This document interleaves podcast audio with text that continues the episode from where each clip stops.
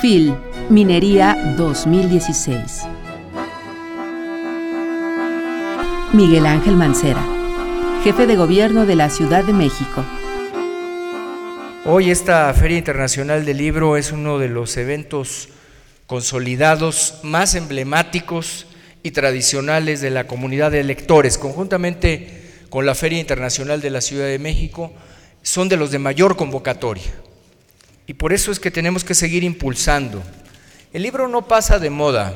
Se llegó a apostar a su desaparición cuando la tecnología hizo pues eh, esta gran ola, esta gran avalancha y parecía que el libro estaría condenado pues a que se terminara y que todo se manejara de manera electrónica.